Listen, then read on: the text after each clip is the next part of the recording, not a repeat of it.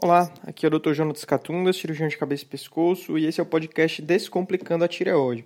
O episódio que você vai ouvir, ele foi gravado ao vivo, toda terça-feira às 8 horas, horário de Brasília, eu entro ao vivo para responder dúvidas dos pacientes sobre tireoide, sobre medicina, sobre cirurgia de cabeça e pescoço, e sempre discutir algum tema específico que é o título desse podcast de hoje. Não esqueça de se inscrever no podcast, esse é um podcast muito bom. Toda semana você vai ter vídeos novos. Se quiser acompanhar ao vivo, entre no meu canal do YouTube, é, Dr. Tireoide, para assistir o episódio ao vivo, mandar a sua dúvida e quem sabe eu consigo responder. Né? São muitas perguntas, então nem sempre dá para responder todo mundo. Um dos temas que eu vi que eu ainda não havia comentado no canal era justamente isso, né? sobre o esvaziamento cervical bilateral, né? O que é que é esse tratamento, né? Então, é, já começa logo, né, para dar mais tempo de responder as dúvidas de vocês. Pronto, está aí aparecendo na tela. É, é, o seguinte, esvaziamento cervical é uma cirurgia que o cirurgião remove os linfonodos acometidos por metástases, né? Então, na foto você está vendo aqui uma tireoide, né? Foi feita a tireoidectomia total e essa paciente ela tinha uma grande quantidade de linfonodos metastáticos. Então, foi feito tanto a tireoidectomia quanto o esvaziamento cervical recorrencial, que é o do nível 6, o nível central, que é bem próximo da tireoide, na verdade ficou junto aqui, e o esvaziamento lateral, né, dos linfonodos laterais, uma cirurgia um, pouco maior do que a cirurgia da tireoide, né? E nessa cirurgia de esvaziamento a gente não remove só os linfonodos, mas a gente tanto retira os linfonodos, mas retira também a gordura que envolve os linfonodos. Então evita da gente deixar algum linfonodo, né? Então na cirurgia, o cirurgião não sai catando bolinha por bolinha, ele retira toda essa gordura aqui que vocês estão vendo, né? E aí consegue é, reduzir ao máximo a possibilidade de uma recidiva, né? O esvaziamento ele pode ser feito né, tanto é, já no ato da primeira cirurgia, por exemplo, a pessoa descobriu que tem um câncer de tireoide, com tanto tem um nódulo que é maligno né, na tireoide, quanto tem metástases é, para linfonodos. Então, nessa cirurgia a gente já pode tirar a tireoide e fazer o esvaziamento de uma vez só. Mas também acontece de o paciente, meses ou anos depois, descobre que tem uma metástase linfonodal e essa metástase está crescendo, a tireoglobulina está subindo, então pode ser feito o esvaziamento, né, num segundo momento. Fez primeiro a cirurgia e meses e anos depois acabou tendo que fazer o esvaziamento. Quanto aos tipos de esvaziamento, a gente tem esses possíveis tipos, né? É, o primeiro aqui é o esvaziamento central ou recorrencial. Então, nesse esvaziamento, a gente só retira os linfonodos que ficam ali no compartimento bem próximo à tireoide, o nível 6, né? Ele pode ser unilateral ou pode ser bilateral. Pode ser só de um lado, só de um lado da tireoide, como pode ser dos dois lados, né? É uma cirurgia que a cicatriz é o mesmo tamanho da tireoidectomia, é o mesmo corte, né? No mesmo corte consegue fazer essa cirurgia, já que é, é na mesma região da tireoide, e as complicações são as mesmas da cirurgia da tireoide. Então pode tanto ter rouquidão por conta da manipulação do nervo, quanto pode ter hipoparatireoidismo, o cálcio baixar né, por conta do manuseio das paratireoides. É, o outro tipo de esvaziamento é o esvaziamento lateral, né? É esse que o corte já é maior, e a gente precisa estender o corte para conseguir retirar os níveis 2, 3, 4 e 5, né? Uma quantidade maior de tecido, aqueles lá que vocês viram naquela foto. Existe também o esvaziamento ampliado, quando além, dos, além das estruturas normais, né, os linfonodos e a gordura, é, o, existe algum linfonodo invadindo estruturas que não deveria estar sendo invadidas. Né? Por exemplo, aqui nesse caso, é, nessa foto que vocês estão vendo aqui, era uma grande massa linfonodal, era um paciente que já tinha feito o esvaziamento cervical, né, lateral, e ele apresentou uma recidiva. E essa recidiva invadia o osso da clavícula. Então esse, esse pedaço aqui é que acabou saindo junto. Saiu o linfonodo e saiu a clavícula, né? É um esvaziamento ampliado, porque o tumor invadia a clavícula, então teve que tirar né, parte do osso, né? E existe um outro tipo de esvaziamento, que é, que é exclusivo para tireoide, que é o node picking. Então, seria catar as bolinhas, realmente. Quando o paciente apresenta uma recidiva após o esvaziamento, Dizer, aquela região ali lateral, por exemplo, já foi esvaziada e apresenta uma nova recidiva, uma nova metástase, nesse caso você não vai mais esvaziar de novo, já foi esvaziado. Então você vai retirar só os linfonodos metastáticos, né? Vai tirar só é, a metástase. É uma cirurgia que acaba sendo menor, mas como você está mexendo numa área que já foi mexida, é, é existe um risco maior de complicações, né? Existe o um risco maior de lesar algum nervo ou é, lesar algum vaso, né? É, só voltando, eu esqueci de comentar, no esvaziamento lateral, é, existe um nervo em específico que fica sobre um risco maior, né, que é o nervo acessório. Então, enquanto no esvaziamento central é o nervo laringeu recorrente, no esvaziamento lateral é o nervo acessório, que é um nervo que inerva o músculo trapézio, responsável pela elevação da escápula né, e do ombro. Então, quando ocorre lesão desse nervo na cirurgia, o paciente pode ter dificuldade de levantar o braço, né? E acaba tendo muita dor no ombro porque a escápula desce, né? Fica mais caída e acaba tendo que fazer fisioterapia para reabilitar. Em alguns casos consegue recuperar com fisioterapia, em alguns casos não consegue. Né? Na maioria dos pacientes não acontece essa complicação, o nervo é preservado, né? e às vezes é só uma complicação temporária. Né? Quanto aos tipos, é, o esvaziamento ele também pode ser seletivo, que é o chamado profilático, então a gente faz a, o esvaziamento mesmo sem ter metástase, né? Mas, por exemplo, na doença agressiva é necessário fazer. No caso, é o carcinoma medular. Quando a gente descobre que o paciente tem carcinoma medular antes da cirurgia, na cirurgia já é feito a tiroidectomia e o esvaziamento recorrencial bilateral de rotina, né? Porque é uma doença agressiva e já existe a chance de ter linfonodos acometidos. E o terapêutico é quando já tem metástases, né, que foram detectadas antes ou durante a cirurgia, tá certo? Então, aqui eu desenhei um esqueminha né, da tireoide, né? É, aqui vocês estão vendo no meio seria a tireoide, em vermelho seriam as artérias, então a gente tem duas artérias vindo por cima, né, uma de cada lado, que é o pedículo superior da tireoide, e aqui embaixo o pedículo inferior da tireoide, né, a artéria tireoidiana inferior. Em amarelo, os nervos, né, próximo da tireoide. Então, esse nervinho aqui de cima é o ramo externo do nervo laringeu superior. Né? É, ele só inerva um músculozinho que fica bem aqui, que é o músculo cricotireoide. E acaba que esse nervo pode ser lesado quando a gente precisa ligar essa artéria aqui. E a paciente pode ter dificuldade em aumentar o tom da voz, né? voz mais aguda. E esse outro nervo aqui embaixo né, é o nervo laringeu recorrente. Esse sim é o mais importante, ele é o responsável pelo movimento de abrir e fechar das pregas vocais. Então, na cirurgia, se esse nervo estiver for danificado, a pessoa pode ter algum grau de rouquidão. Essa complicação a gente vai comentar na quinta-feira. Vai ter uma live, é, vai ser a primeira live em entrevista aqui do YouTube que eu vou fazer com a fonoaudióloga, fonoaudióloga Cláudia Belém. A gente vai comentar bastante sobre isso. Mas aqui é o esqueminha do nervo, né? Então, na hora que o cirurgião liga essa artéria, o pedículo inferior, o nervo pode ser lesionado. Né? Então, é por isso que precisa ter do, todo o cuidado. Em laranja aqui são as paratireoides, né? Então, o paciente vai fazer uma cirurgia parcial todas essas estruturas de um lado vão estar em risco, né?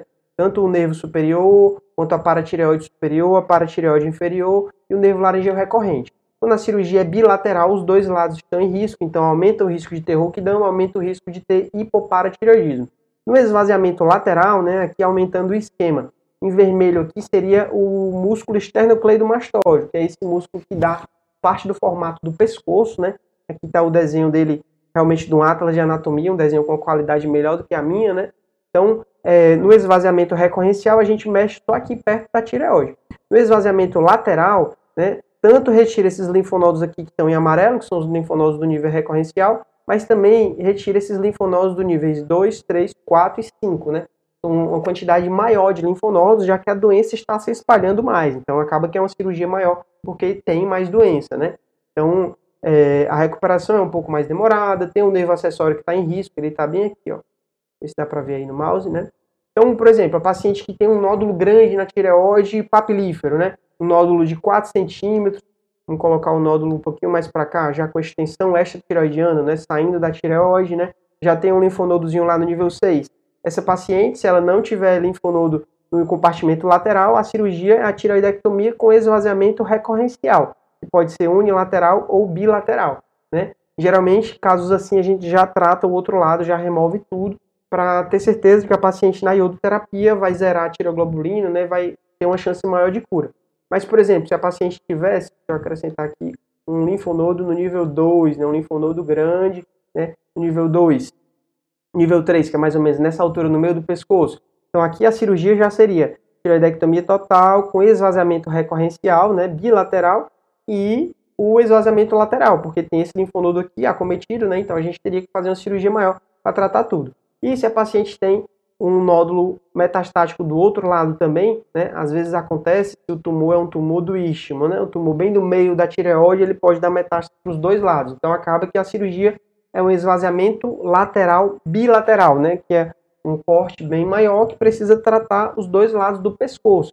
Então, tem risco maior de ter é, lesão bilateral do acessório, né, ter o um problema naqueles movimentos, vai ter um inchaço no rosto maior, porque a drenagem linfática dos dois lados fica comprometida, então é comum nos primeiros dias a paciente ficar com o rosto e essa parte do pescoço um pouco mais inchada, vai ter o risco né, de ter um grau de rouquidão por conta do nervo, né, vai ter risco de ter hipopara, mas tudo isso é transitório e geralmente melhora ao longo dos dias, tá certo? Uma paciente que tem doença bilateral dessa forma, né, nos compartimentos laterais, é muito importante tomar cuidado com a nomenclatura, né, porque pode ser bilateral, mas só recorrencial, né, que é aquele que eu comentei só aqui no começo, mas pode ser bilateral lateral, né, que aí é uma cirurgia maior. É, o que eu ia falar que eu esqueci? Esqueci agora. Eu ia comentar uma coisa muito importante. Ah, me deu um branco.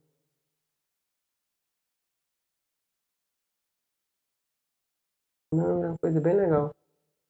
É o seguinte, a paciente que é, vai fazer a lateral bilateral, né, o risco, esse edema pode acontecer por conta da drenagem linfática, né, tem o risco da rouquidão, tem o risco do hipopara, mas tudo isso é transitório, tá certo? Então, acho que de slide era isso. É, ah, lembrei. É, paciente que tenha grande quantidade de doença, né, seja um tumor primário da tireoide muito grande, um nódulo na tireoide, por exemplo, de 4 centímetros, 5 centímetros, que é um papilífero, ou uma metástase volumosa, esses casos a gente precisa, antes da cirurgia, estadiar também o mediastino. Imagine, a paciente, antes de operar, está lá com vários linfonodos metastáticos no pescoço, inclusive no nível 4, que é o nível mais baixo aqui, a gente precisa saber se a doença não já está mais baixo ainda, né? Que é no caso no mediastino ou até com metástase pulmonar. Então, é, casos assim, tanto tem indicação de fazer tomografia do pescoço, né? É, para estadiar a doença, às vezes existem linfonodos retrofaríngeos. Então, eles não estão nessa localização habitual que a gente consegue ver pelo ultrassom, mas eles estão lá por trás da faringe e esses casos você só consegue ver com a tomografia, né? E é, além do, da tomografia do pescoço, precisa também da tomografia do tórax para ver se não tem doença no mediastino. Aí, nesse caso, a, o linfonodo no mediastino ele pode ser removido até pelo próprio corte no pescoço. Mas quem aborda o linfonodo no mediastino muitas vezes é o cirurgião torácico, que tem habilidade para realmente tratar esses problemas do tórax, né? Então, é, o ideal é, antes da cirurgia, já estadiar tudo para saber o real risco, né?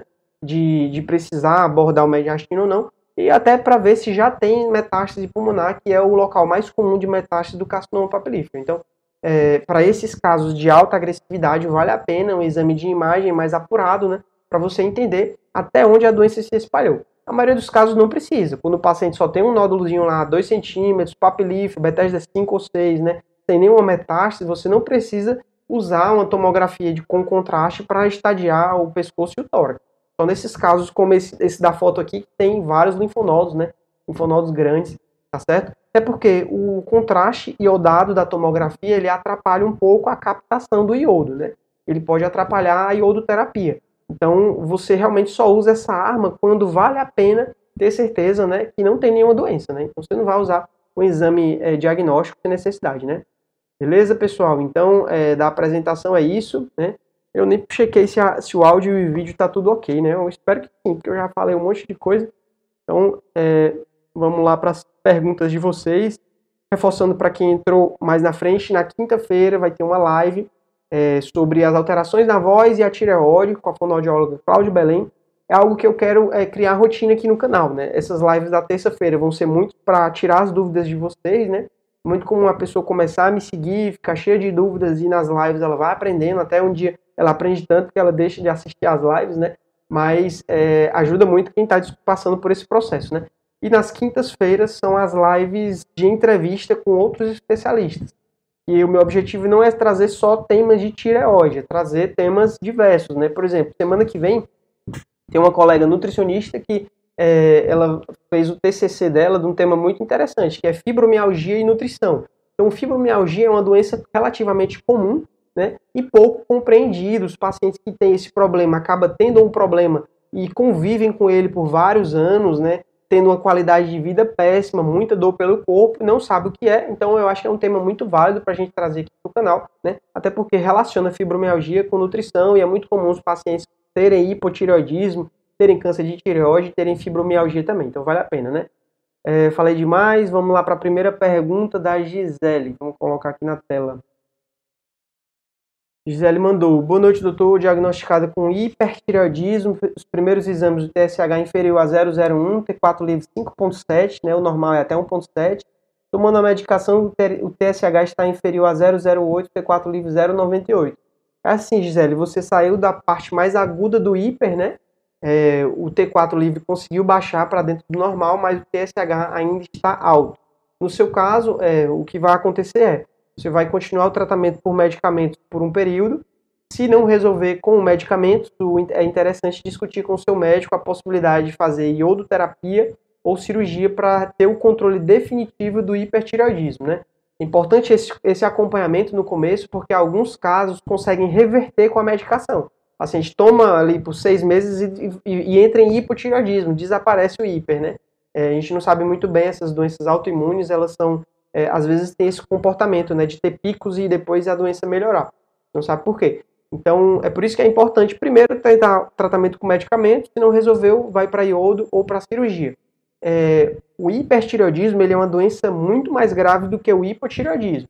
Ele precisa ser controlado porque às vezes a pessoa pode ter é, crises graves de hipertireoidismo, seria a crise tireotóxica, né, ou tempestade tireotóxica. A tireoide libera tantos hormônios que a pessoa fica com arritmias, que pode ter parada cardíaca, pode ter desorientação, a pessoa pode começar a ter delírio, pode começar a ter demência, né?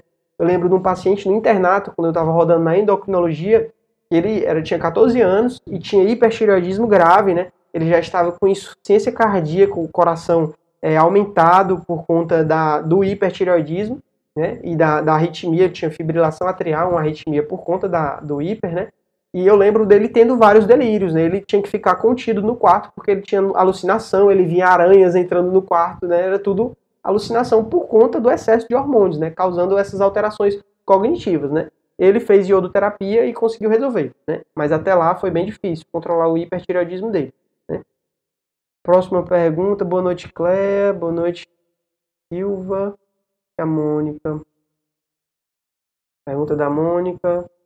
Boa noite, Mônica de Japaratuba, Sergipe. Fiz uma cirurgia cervical, retirei dois nódulos. É normal sentir dormência no local, já tem seis meses. É, muito boa pergunta, Mônica. Acabou que eu não comentei sobre isso, né? É, no esvaziamento lateral, né? É, é, comum a gente ter que sacrificar alguns nervos da sensibilidade da pele para conseguir levantar os retalhos e conseguir retirar os linfonodos, né? Então, acaba que é, esses nervinhos eles são cortados mesmo na cirurgia, senão a gente não consegue prosseguir a cirurgia e é comum o paciente ter dormência por alguns meses, às vezes até anos após a cirurgia, né? É muito é, aleatório essa recuperação da sensibilidade. Então, é normal sim ter essa dormência. E isso acontece em qualquer cirurgia. Qualquer cirurgia, a pessoa tem uma perda de sensibilidade da pele, né?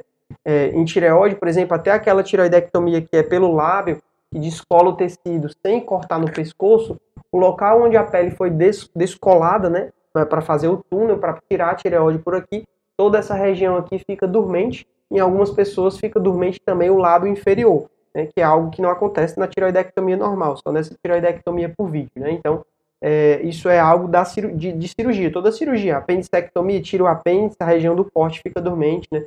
É, isso acontece em toda cirurgia. Próxima pergunta da Cleia. Qual o valor normal de cálcio após tiroidectomia total? É assim, Cléo, o valor normal é o que tiver lá no valor de referência, né? Isso vai depender muito de cada laboratório, né? É entre 8,5 e 10,5. É, se for o calciônico, é um valor diferente, uma forma de medição, tá certo? É, isso. Acho que na câmera tá torta. É, isso depende muito do laboratório, né? É igual o valor de referência. Tem que ficar acima do valor de referência né? E se o paciente tiver sintomas de hipocalcemia, né, sintomas de hipopara, mesmo com o cálcio dentro do normal, a gente considera como se ela está em hipoparatireoidismo. A idosa também o PTH, tá certo? Próxima pergunta da Cléia de novo. Qual valor em média deve dar o primeiro resultado após tiroidectomia total, tomando cálcio? É, eu respondi né, na outra pergunta. Tem que estar em torno de 8,5 e 10,5. Né? Se a paciente não tem sintomas de hipocalcemia, eu não costumo dosar o cálcio, né? É, pelo menos um mês após a cirurgia. Porque se não tem sintomas, não há muito motivo para você tratar um hipopara, né?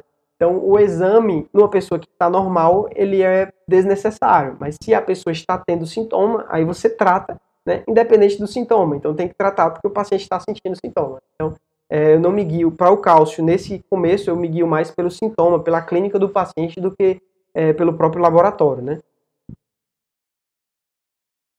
Boa noite, Nadiane. Obrigado pela palavra. Boa noite, Helena. Próxima pergunta da Rosângela. Boa noite, doutor. Fiz a cirurgia total da tireoide. Tem possibilidade de voltar aos nódulos do pescoço? Obrigada. É assim, Rosângela, essa é uma pergunta muito boa, é muito comum uma pessoa ter essa dúvida, né? Às vezes não fica claro na consulta. A pessoa que trata de câncer de tireoide ou câncer, qualquer tipo de câncer, infelizmente essa doença ela tem uma possibilidade de voltar. Todo câncer, né? Mesmo câncer de baixa agressividade, ele tem a possibilidade de voltar. Senão não era câncer, o nome era outra coisa, né? Era, era neoplasia benigna, né? Se é câncer, ele pode voltar. Só que a chance de voltar, muitas vezes, para câncer de baixo grau, é uma chance muito baixa, né? Por exemplo, carcinoma papilífero de tireoide, na maioria dos casos ele não volta, né? Alguns pacientes ele volta e precisa de tratamento. Então, se você fez a cirurgia total da tireoide e era por conta de doença benigna, um bócio volumoso benigno, não era câncer, a chance de voltar é muito baixa. Quer dizer, não vai voltar, né? Se era benigno, não vai voltar. Se o cirurgião tirou inteiro, né? É interessante isso, porque eu já atendi uma paciente, eu achei tão curioso o caso dela, é, deixa eu só voltar aqui para aquela foto que a gente tinha da tireoide, só para explicar um, caso de nódulo que voltou. Peraí, onde é que muda? Até aqui. Essa daqui não, essa daqui, né? Então vocês estão vendo aí na tela, tem uma paciente que eu atendi uma vez, ela fez a tireoidectomia total por doença benigna e voltou, né? Mas o que é que voltou? Na verdade, é porque não foi bem conduzido o caso dela, né? O cirurgião, ele cortou a tireoide bem aqui, ó. Vou desenhar aqui uma linha.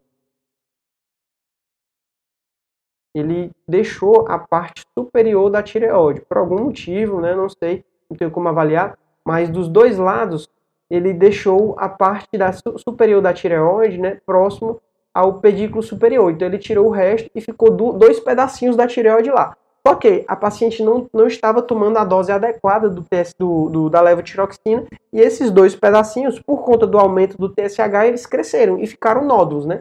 Nódulos de 3 centímetros, quase o tamanho original da tireoide, né? Então, é, é, não é que o nódulo voltou, né? É porque o cirurgião não removeu esse pedaço da tireoide, isso não é uma conduta adequada. A tireoidectomia total tem esse nome porque a gente remove a tireoide toda, né? Se a gente não removesse toda, era tireoidectomia subtotal. No passado se fazia essa cirurgia subtotal, que hoje em dia a gente não faz mais pelo risco de complicações quando precisa operar de novo. Tá certo? Então, só esse comentário que às vezes o paciente opera de uma forma não adequada, né? Aí o problema volta, né? O cirurgião não fizer o, o, o procedimento correto, né? Ficou claro, né? Pergunta da Elba. Boa noite, doutor. Já fiz dois esvaziamentos cervical direito por conta de um carcinoma papilífero. Fiquei cheio de sequelas. É possível no, nova metástase? É assim, Elba, eu não tenho como avaliar o seu caso, né, sem conhecer o que é que foi feito, é, é, qual era o seu problema, né, o tipo de câncer, agressividade, mas a resposta sempre é sim, né, sempre a doença pode voltar. Mesmo já tendo feito o esvaziamento completo, é, fez um node picking, às vezes a doença pode voltar de novo. Isso depende muito do caso, né. É, alguns casos de carcinoma papilífero são mais agressivos do que outros. Eu lembro muito bem de um caso é, lá do Hospital das Clínicas, que era um paciente com carcinoma papilífero variante células altas. Esse senhor ele já abriu o caso com a metástase gigante no pescoço, foi feito esvaziamento radical, foi feita a tiroidectomia total. Um ano depois a doença voltou, fez o tratamento. Dois meses depois já havia linfonodos do outro lado e três meses depois cirurgia de novo. Então, assim, em alguns casos a doença se comporta de uma forma muito agressiva, né? É, parece que o tumor ele consegue se multiplicar mais rápido do que os outros e consegue se espalhar mais rápido do que os outros. Então, é, infelizmente, pacientes do SUS têm essa dificuldade que não dá tempo de tratar na velocidade do SUS, né?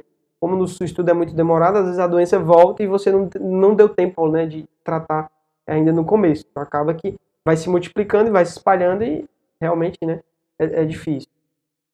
Mas a resposta é sim, Elba, é possível, né? Pergunta da Luz. Vou para o segundo esvaziamento, mas tem um lucro. Se tiver em atividade, É, o lúpus é uma doença que pode aumentar risco de coagulopatias, né? Pode ser que você tenha um risco maior de trombose, né? É, por conta de algumas doenças cruzadas, né? Como a SAF. Então, é, precisa realmente, no seu caso, precisa ter o, o cuidado tanto do reumatologista quanto do cirurgião para escolher o melhor momento para te operar. Nem sempre a metástase do carcinoma papilífero ela é, um, é uma metástase como esse caso que eu acabei de falar, que se multiplica e cresce rápido Alguns casos a gente inclusive usa uma conduta conservadora para metástase. Você vê lá que tem um linfonodo de 0,7 por 0,7 centímetros, bem pequenininho lá do lado do nervo, só tem esse linfonodo. Você pode, ao invés de já partir para uma cirurgia com alto risco de sequela, você pode acompanhar devagar, esperando para ver se esse linfonodo está crescendo ou não. Né?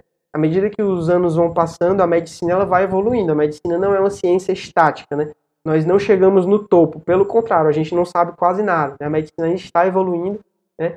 e é, todo dia surge um tratamento novo, como por exemplo, eu, hoje em dia um tratamento que parece promissor né, é a radioablação, a ablação por radiofrequência, que coloca uma agulha lá dentro do nódulo e libera uma grande quantidade de calor que acaba meio que destruindo as células do nódulo, né? É um tratamento que está sendo testado para casos assim, casos de recidiva de linfonodo, Pode ser que no futuro mostre que isso funciona, mostre que trate, a gente não precisa fazer um esvaziamento de resgate ou até um segundo esvaziamento, né, que seria um node picking, né? Mas pode ser que mostre que não funciona, pode ser que dificulta a cirurgia, pode ser que mesmo fazendo isso o câncer volte. Então, é, a gente precisa ter essa paciência, mas saber que é possível que no futuro surja um novo tratamento mais eficaz, né? Tá certo? Mudei um pouco o foco da pergunta, não falei tanto do lúpus, mas deu para entender, né? Próxima pergunta da Gilma. Ixi, pessoal, tô vendo aqui que já tá perto de meia hora. Já terminar a live, né? Porque agora vão ser três lives por semana, né? Terça-feira, quinta-feira e sexta-feira. Então não posso me estender muito em cada live, não. É... Ixi, né? Tem muita pergunta, né? Então, vamos ver se a gente adia aí uns cinco minutos. Doutor, às vezes meus dedos mexem sozinhos, tenho espasmo dolorido. Será que deve ser cálcio baixo ou hormônio alto? Fiz faz um ano. É assim, Gil, eu não tenho como avaliar. Isso é um tipo de queixa que você deve conversar com seu médico, né? Ver os exames, ver como é que está tudo, né? É, é algo que é importante de saber é o seguinte: se a pessoa não teve hipoparatireoidismo nos primeiros dias, semanas e meses após a cirurgia, ela não vai ter depois, né? Já que as paratireoides, elas têm esse, esse prejuízo na vascularização delas, na hora que a gente retira a tireoide, a, a, a paratireoide ela é manipulada, né? A gente precisa soltar a paratireoide para que ela fique aqui no pescoço e saia só a tireoide. Então, se for para ter cálcio baixo, se for para ter cãibra, formigamento, é nos primeiros dias, né? E passados os primeiros dias, se não precisou aumentar a dose do cálcio em grandes quantidades, que é o que a gente configura como hipoparatireoidismo, tomar 5, 6 comprimidos de cálcio no mínimo, esse caso não teve hipopara. Então, é, pode ser que o que você sente tenha até outra causa, né? Tem que ser investigado, né? Às vezes é um problema neurológico, tem que investigar tudo, né? A gente não pode deixar problemas de saúde piorarem ao longo dos meses e anos, né? Às vezes um sintoma simples como esse pode ser um sinal de que tem algo mais sério, né? Então tem que investigar direitinho. Próxima pergunta da Nadiane. Doutor, fiz um exame de sangue TSH, resultado 3.8 alguma coisa fora do normal? É, geralmente não, mas isso tem que ser avaliado porque para cada pessoa o valor tem uma importância clínica diferente, né?